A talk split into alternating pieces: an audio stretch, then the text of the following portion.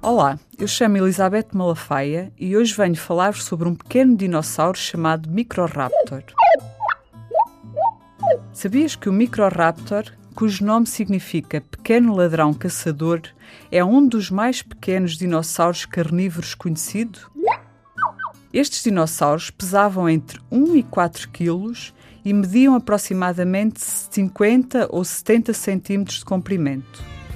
Tinham os ossos dos braços e das mãos muito compridos e parecidos com os das aves. Estes dinossauros foram descobertos na China, numa região famosa pela descoberta de diversos fósseis de dinossauros muito completos e bem preservados. As rochas de grão fino que continham estes fósseis preservam inclusivamente a impressão das penas que cobriam o corpo destes dinossauros. Os cientistas estudaram os fósseis de Microraptor e inicialmente pensavam que talvez estes dinossauros pudessem voar, porque tinham os membros anteriores parecidos com asas e penas como as aves.